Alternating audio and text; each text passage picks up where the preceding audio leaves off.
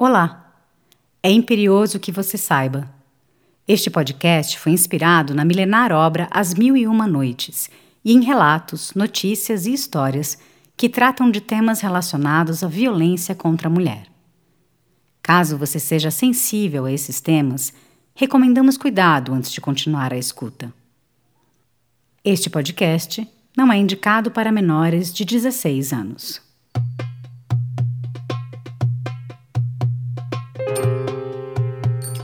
Episódio 4 A Devota Oculta, Maria da Penha e todas as mulheres do mundo. Em tempos sombrios de homens ocos e almas desertas, havia um rei que vivia na ilusão. No meio de sedas e concubinas, divinos manjares, não suspeitava que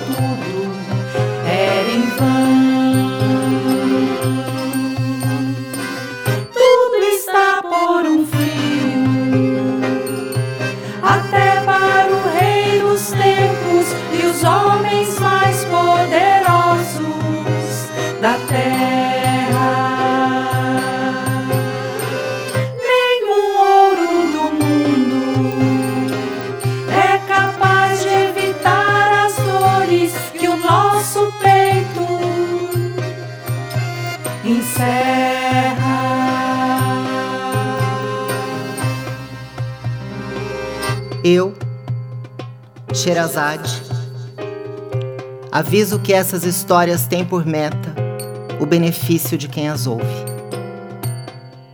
Elas são plenas de decoro e com significados agudos, e podem nos levar ao deleite mesmo em momentos de amargura. Essa preciosa obra conta o que nos sucedeu e tem nos sucedido desde tempos imemoriais. Eu, Sherazade, lhes contarei histórias espantosas, insólitas, e essas histórias devem ser gravadas com agulha na retina. Saibam que, mesmo que me retalhem postas, eu não farei o que vocês querem. Saibam que, mesmo que me retalhem postas, eu não farei o que vocês querem. Tragam-me mulheres. Tragam mil mulheres.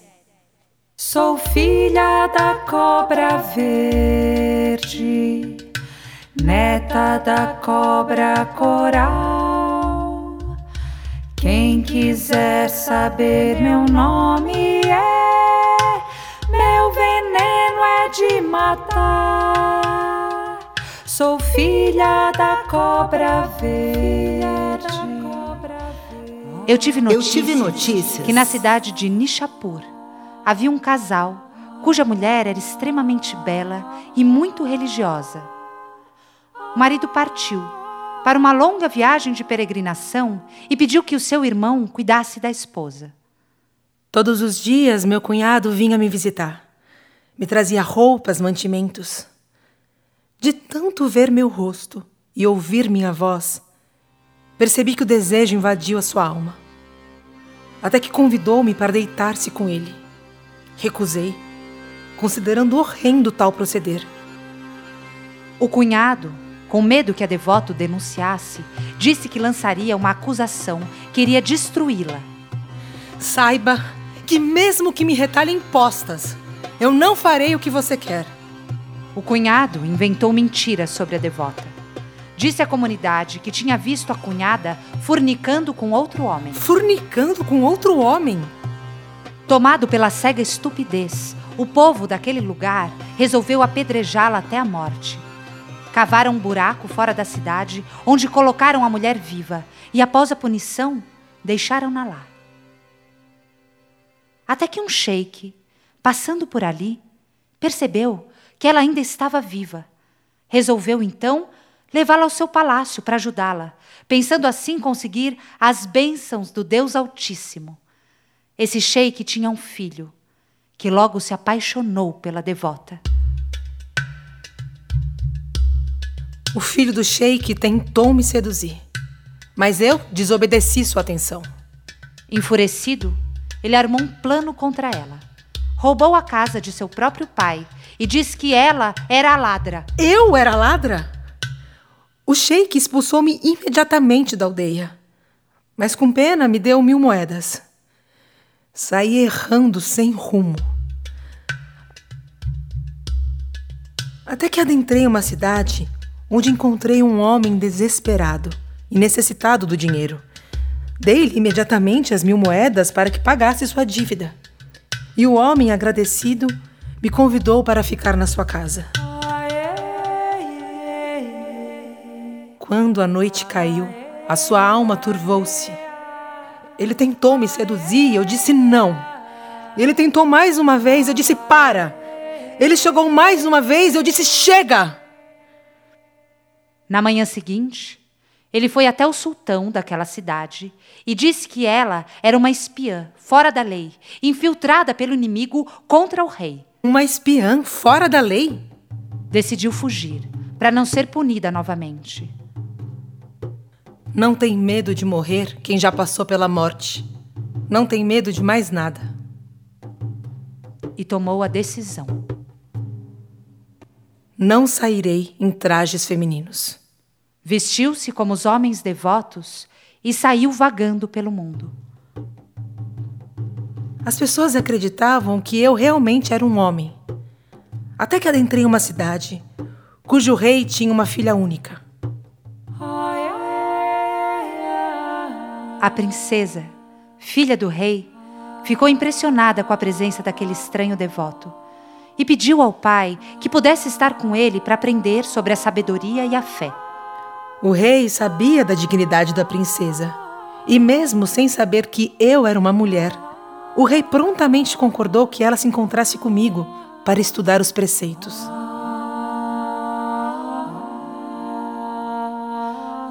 O rei, que era velho, logo morreu. E as pessoas da cidade começaram a difamar a filha do rei, dizendo que ela era amante daquele estranho devoto. A princesa? Minha amante?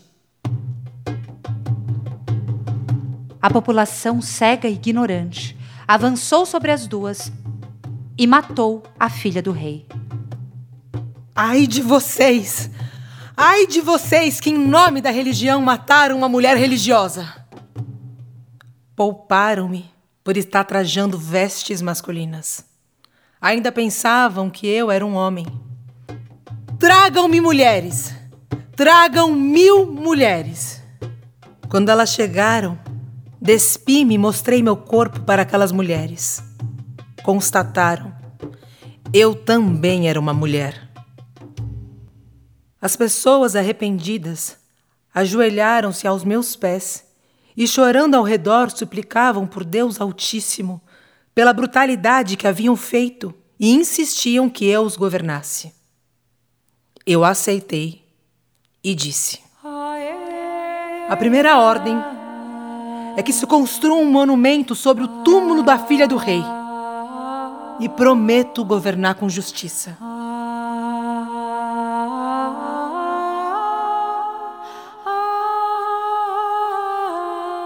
Causa da sabedoria, da fé e dos prodígios dessa mulher devota, sua fama se espalhou pelos arredores, atraindo muitas pessoas que vinham visitá-la para curarem suas doenças.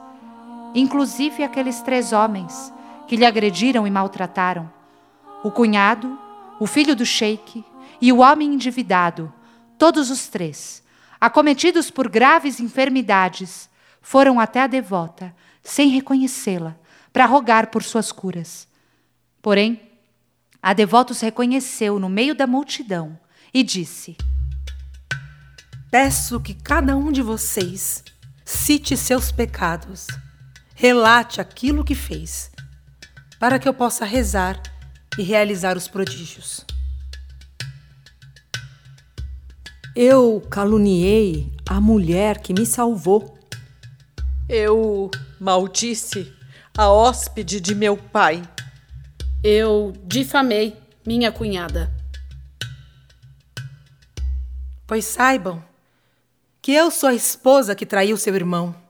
Eu sou a ladra. Eu sou a espiã infiltrada pelo inimigo contra o rei. Eu sou um namorado da filha do rei. Ouçam todas as pessoas aqui presentes e testemunhem as palavras destes homens. E saibam que eu sou a mulher que eles assediaram, que eles caluniaram e injustiçaram. Até quando? Até quando? Assediada porque mulher. Caluniada porque mulher. Agredida porque mulher. Assassinada porque mulher. Maria da Penha, nascida em Fortaleza, Ceará, é farmacêutica bioquímica e concluiu seu mestrado na USP em 1977. Ela conheceu Marco Antônio Heredia Viveiros, colombiano, se casaram e logo depois tiveram duas filhas. Quando ele conseguiu a cidadania brasileira, as agressões começaram a acontecer e se tornaram cada vez mais frequentes. No ano de 1983, Maria da Penha foi vítima de tentativa de feminicídio. Levou um tiro nas costas enquanto dormia e ficou paraplégica. Seu marido alegou que o crime havia acontecido durante uma tentativa de assalto. Quatro meses depois, quando Maria da Penha voltou para casa, seu marido a manteve em cárcere privado durante 15 dias e tentou eletrocutá-la durante o banho. Mesmo tendo sido sentenciado em dois julgamentos, Viveiros nunca cumpriu a pena. O Estado brasileiro permaneceu omisso e não se pronunciou em nenhum momento durante todo o processo. Em 2001, entidades internacionais responsabilizaram o Brasil por negligência, omissão e tolerância em relação à violência doméstica praticada contra as mulheres brasileiras. A história de Maria da Penha significava mais do que um caso isolado. Era um exemplo do que acontecia no Brasil sistematicamente sem que os agressores fossem punidos. Em 7 de agosto de 2006, o então presidente Luiz Inácio Lula da Silva sancionou a Lei número 11.340-06, mais conhecida como Lei Maria da Penha. Notícias retiradas do site G1. Em setembro de 2008, Eloá, de 15 anos, estudante em Santo André, foi sequestrada e assassinada porque o ex não aceitava o fim do namoro. Em março de 2010, a advogada foi assassinada pelo ex por não querer reatar o namoro. Na sentença, o juiz disse que o crime não foi cometido por amor, mas delírio de posse. Em agosto de 2015, no Rio Grande do Sul, mulher de 22 anos teve pés e mãos decepadas ao pedir a separação ao marido. Ela chegou a ligar para a mãe para se despedir, achando que morreria. Em março de 2016, universitária é assassinada pelo ex-namorado após ser amarrada em uma cadeira e obrigada a ingerir clorofórmio. Em dezembro de 2020, Juiz é morta no Rio de Janeiro com 16 facadas pelo ex-marido, diante das filhas do casal. Não enxergava os abusos psicológicos até ele me agredir fisicamente. Eu não trabalhava, não dormia, não comia, não tomava banho, não falava com ninguém. Dizia que eu não era boa mãe, uma esposa terrível, que não servia para ser profissional, que era um lixo. Fui numa delegacia da mulher pela primeira vez e registrei a ocorrência. Entendi meus direitos e ganhei a medida protetiva. Foi um alívio. Me senti segura. Numa das discussões, ele tentou me estrangular. Pela primeira vez, achei que ele ia me matar.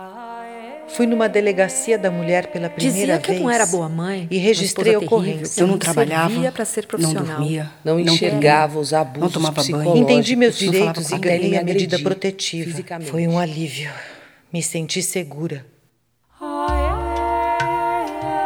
Desconstruir a cultura machista, promover ações educativas de conscientização e fortalecer a rede de apoio às vítimas é o único caminho possível para que as mulheres realizem todas as suas potencialidades e garantam a participação na vida social, a inserção no mercado de trabalho, o respeito, a dignidade e a justiça.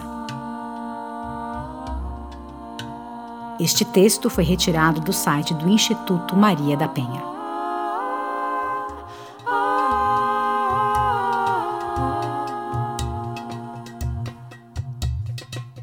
Enganar a morte certa antes que a tragédia prossiga no silêncio, no sereno. Outra história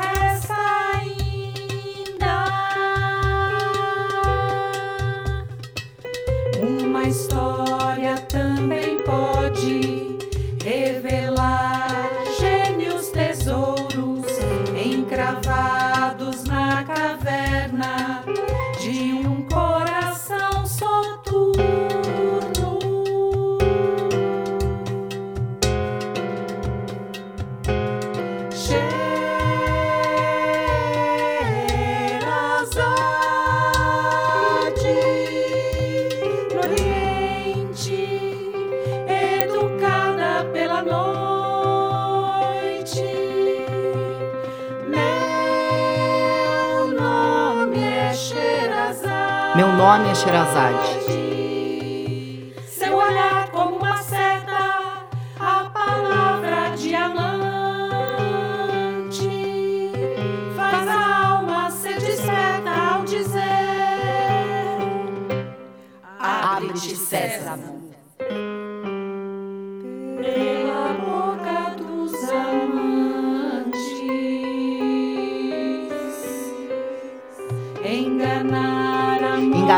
Morte certa, fiar, reinos de justiça. justiça. Mil mulheres e uma sorte, mil mulheres e uma noite, mil mulheres, mil mulheres, mil mulheres. Mil mulheres.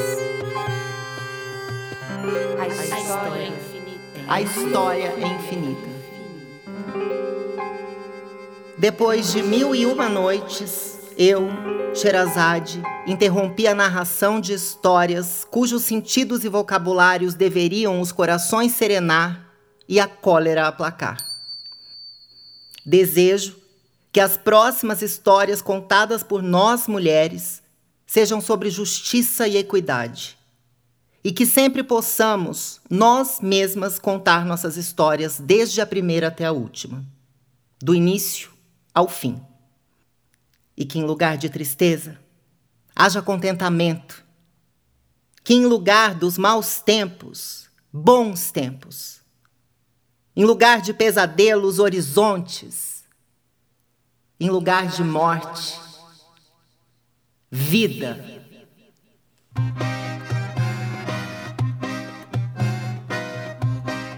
Você acabou de ouvir o quarto e último episódio de Mil Mulheres e Uma Noite. Texto adaptado por Fernanda Raquel, Lilian de Lima e Simone Grande, a partir do original escrito por Cassiano Quilici, em colaboração do grupo As Meninas do Conto. Assessoria dramatúrgica, Cláudia Vasconcelos. Atrizes: Daniele Barros, Fernanda Raquel, Helena Castro, Joyce Jane, Lilian de Lima, Lívia Salles, Norma Gabriel e Simone Grande. Atriz convidada, Fábia Miraços. Musicistas, Ana Rodrigues e Helena Castro. Concepção e edição sonora, Helena Castro.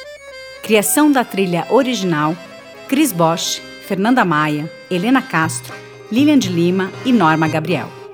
Captação, edição e mixagem de som, Daniel Krotozinski.